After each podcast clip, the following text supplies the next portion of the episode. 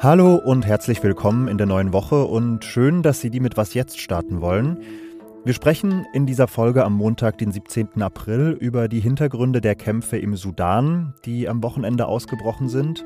Und wir erklären, wieso trotz Sanktionen deutsche Bauteile bei russischen Waffenbauern landen. Achso, und äh, ich habe mich klonen lassen. Hi everyone, it's me, Janis. Ich bin Janis Karmesin und das sind die Nachrichten. Ich bin Christina Felschen, guten Morgen. Bei den schweren Gefechten im Sudan sind nach Angaben der Weltgesundheitsorganisation bislang mehr als 80 Menschen getötet und mehr als 1100 weitere verletzt worden. Die Krankenhäuser sind demnach überlastet. Außerdem fehlt es an Blutkonserven und anderem medizinischen Material. AnwohnerInnen der Hauptstadt Khartoum berichten von Schüssen und Explosionen. Die Armee habe Luftangriffe auf Kasernen und Stützpunkte der paramilitärischen Gruppe RSF geflogen. Doch auch in anderen Landesteilen gingen die Kämpfe in der Nacht weiter. Über die Hintergründe des Konflikts gleich mehr. Der Expertenrat für Klimafragen präsentiert heute seinen Prüfbericht zu den deutschen Treibhausgasemissionen des letzten Jahres. Das Umweltbundesamt hat die Emissionsdaten schon Mitte März veröffentlicht. Der Expertenrat prüft diese Berechnungen und schaut sich genauer an, wie sich die Emissionen in einzelnen Sektoren entwickelt haben. Bislang war es so, dass die zuständigen Ministerien ein Sofortprogramm erarbeiten mussten, wenn in ihren Sektoren die zulässigen Emissionsmengen überschritten wurden. Die Ampelregierung hat aber kürzlich beschlossen, die sogenannten Sektorziele abzuschaffen. Was jetzt zählt, ist die Gesamtbilanz. Auch zu dieser Reform des Klimaschutzgesetzes wird eine Einschätzung des Expertenrats erwartet.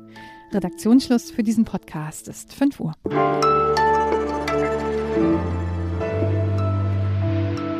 Am Samstagmorgen haben Nachrichtenagenturen erste Schüsse in Khartoum gemeldet. Das ist die Hauptstadt des Sudan.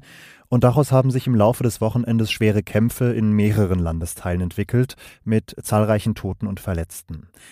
Auf der einen Seite dieser Auseinandersetzung steht das sudanesische Militär, auf der anderen die Rapid Support Forces oder RSF, das ist eine paramilitärische Miliz. Heute wird sich der UN-Sicherheitsrat mit der Lage im Sudan befassen und ich habe mir vorab erklären lassen, worum es in diesem Konflikt gerade geht, und zwar von Gerrit Kurz, Sudan-Experte der Stiftung Wissenschaft und Politik. Wir hatten aber leider, muss ich sagen, große technische Probleme bei der Aufnahme. Deshalb muss ich hier ausnahmsweise mal die Form brechen. Ich fasse die Nachrichtenlage und mein Gespräch mit Herrn Kurz zusammen und ihn hören Sie leider nur in einzelnen O-Tönen. Also erstmal für den Hintergrund. Das Militär hat im Sudan in den vergangenen Jahren gleich zweimal geputscht. Das erste Mal 2019 gegen den Diktator Umar al-Bashir. Danach hat das Militär sich mit der zivilen Opposition auf eine gemeinsame Übergangsregierung geeinigt. Aber 2021 hat das Militär dann auch diese zivilen Partner abgesetzt und seitdem regiert mit Abdel Fattah al-Burhan ein General das Land im Alleingang. Die andere Partei im aktuellen Konflikt, die Miliz RSF, hat bis 2019 noch dem Diktator al-Bashir unterstanden, aber sie hat dann auch den Militärputsch gegen ihn unterstützt. Und eben mit dieser, diesem Sturz Bashirs ist äh, der Führer der RSF, äh, Hemeti, nochmal weiter aufgestiegen.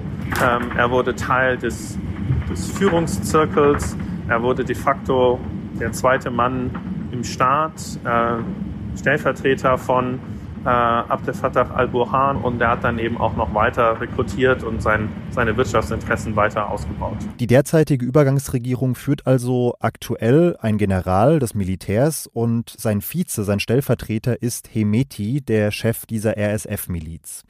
Im Dezember haben dann beide Seiten ein Abkommen unterzeichnet, ausgehandelt mit zivilen Akteuren, und das besagt, dass Militär und RSF beide bereit seien, die Macht demnächst an eine zivile Regierung abzugeben. Und bei diesen Verhandlungen ist es dann zuletzt auch um die Frage gegangen, wie die RSF künftig in das Militär eingegliedert werden soll. Und da brachte dann eben die ASF den Vorschlag äh, ein, dass eine Integration dieser paramilitärischen Einheit erst in zehn Jahren äh, oder so erfolgen könne, wenn nämlich die Streitkräfte nicht mehr von Islamisten durchsetzt seien im Offizierskorps, wohingegen äh, der Militärchef äh, Burhan äh, sagte, so lange darf das auf gar keinen Fall dauern, maximal zwei Jahre und äh, dann müssen die Paramilitärs, die Rapid Support Forces, unter der Kontrolle des Militärs sein.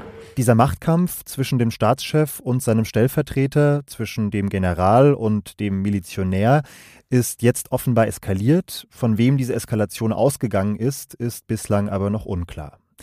Die große Sorge ist jetzt, dass der Konflikt auch noch in die weitere Region ausstrahlen könnte, sagt Gerrit Kurz, zum Beispiel in den Tschad. Wo es auch eine Militärherrschaft gibt, die ähm, Sorge hat, dass äh, Hemiti, der ethnische Verwandte ähm, in, in Tschad hat, dort möglicherweise Rebellen unterstützen könnte, könnte aber auch in Südsudan ähm, zu einer weiteren Destabilisierung kommen. Ähm, Sudan nimmt da eine ganz zentrale Position am weiteren Horn von Afrika ein. Die Sorgen sind also groß. Die Europäische und die Afrikanische Union, die USA, Russland, China und viele andere haben zu einem Ende der Kämpfe aufgerufen. Und heute trifft sich, wie gesagt, der UN-Sicherheitsrat zum Thema.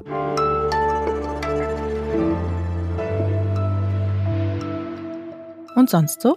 So, jetzt darf ich Ihnen vorstellen, das hier ist Klon Janis. It's a pleasure to meet you, everyone. Ich habe den Typen selbst erschaffen mit einer Software, die durch künstliche Intelligenz Stimmen imitieren kann. Der geklonte Jannis spricht jetzt bislang nur Englisch, aber sonst muss ich sagen, echt gar nicht mal so schlecht das Ergebnis.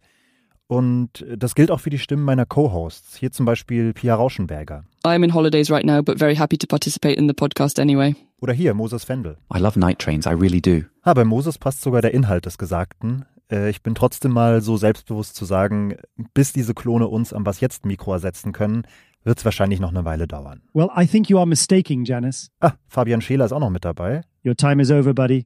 Clone Fabi is ready to replace you. Ja, Fabian, das werden wir dann sehen, ne?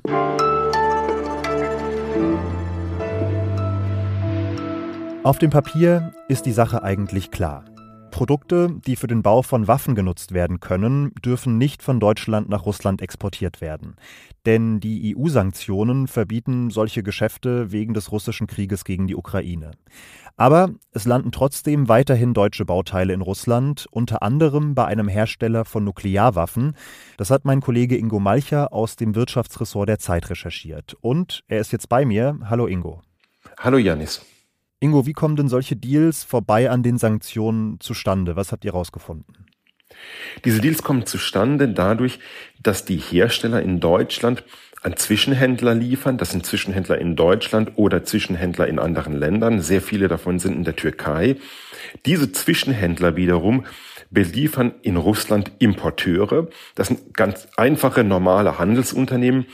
Und diese Handelsunternehmen, die wir gefunden haben, die wiederum beliefern schon seit Jahren namenhafte Rüstungshersteller und eben auch den Hersteller von russischen Nuklearwaffen. Und bei den Produkten muss man auch sehen, handelt es sich um handelsübliche Produkte, Werkzeugmaschinen und Werkzeugmaschinenzubehör, die zur Herstellung von allen möglichen Dingen genutzt werden können, also auch von zivilen Dingen. Einige sind, stehen definitiv auf den Sanktionslisten, andere nicht. Entscheidend ist dann bei denen, die nicht auf den Sanktionslisten stehen, wer der Endempfänger ist. Und wenn es ein Rüstungsunternehmen ist, dann ist es verboten. Was ist denn dein Eindruck? Wissen die deutschen Hersteller, wo ihre Produkte da am Ende landen oder nicht? Das ist eine gute Frage. Die haben wir uns auch während der Recherche sehr oft gestellt. Sagen wir so, wenn wir es rausfinden können, wo die Produkte höchstwahrscheinlich landen, dann sollte ein Hersteller dazu auch in der Lage sein. Der Unterschied zwischen uns und den Herstellern ist vielleicht der, wir wollten es wissen. Und wir wollten es wirklich wissen. Und Einige der Hersteller bemühen sich schon, dass sie, dass die Ware nicht nach Russland geht. Aber man kann allen vorwerfen, dass sie sich ein bisschen mehr anstrengen sollten. Bei manch anderen Herstellern muss man auch sagen, hm, die nehmen es vielleicht sogar billigend in Kauf. Unterm Strich steht jedenfalls, die Sanktionen funktionieren nicht so, wie sie funktionieren sollten. Wo müsste man da denn nochmal nachbessern, vielleicht auch von politischer Seite? Nachbessern müsste man von politischer Seite auf jeden Fall erstens beim Zoll, dass beim Zoll sehr viel genauer hingeguckt wird. Dann sollte, müsste man von politischer Seite nachbessern, was die Verantwortung der Hersteller angeht. Also im Bankbereich zum Beispiel, beim, bei der Geldwäschebekämpfung gibt es die Regel Know Your Customer, kenne deinen Kunden. Das heißt, wenn eine verdächtige Transaktion reinkommt, muss die Bank mit ziemlicher Sicherheit wissen, woher das Geld stammt und wo es hingeht. So etwas gibt es für die Industriebetriebe nicht in dieser Schärfe. Und das wäre doch schon eine ganz gute Möglichkeit, dass man sagen muss, die Hersteller sind dazu verpflichtet, sehr genau hinzugucken, wo die Waren am Ende landen und da auch in der Verantwortung stehen.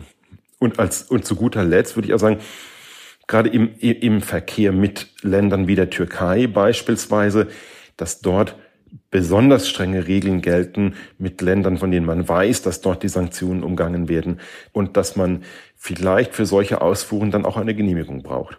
Dann danke dir für deine Zeit, Ingo. Vielen Dank, Janis. Und damit endet diese Folge von Was jetzt? Was jetzt at zeit.de ist unsere Mailadresse. Um 17 Uhr geht's weiter mit dem Update von Fabian Scheler. Ich bin Janis Karmesin, wünsche alles Gute und sage bis bald.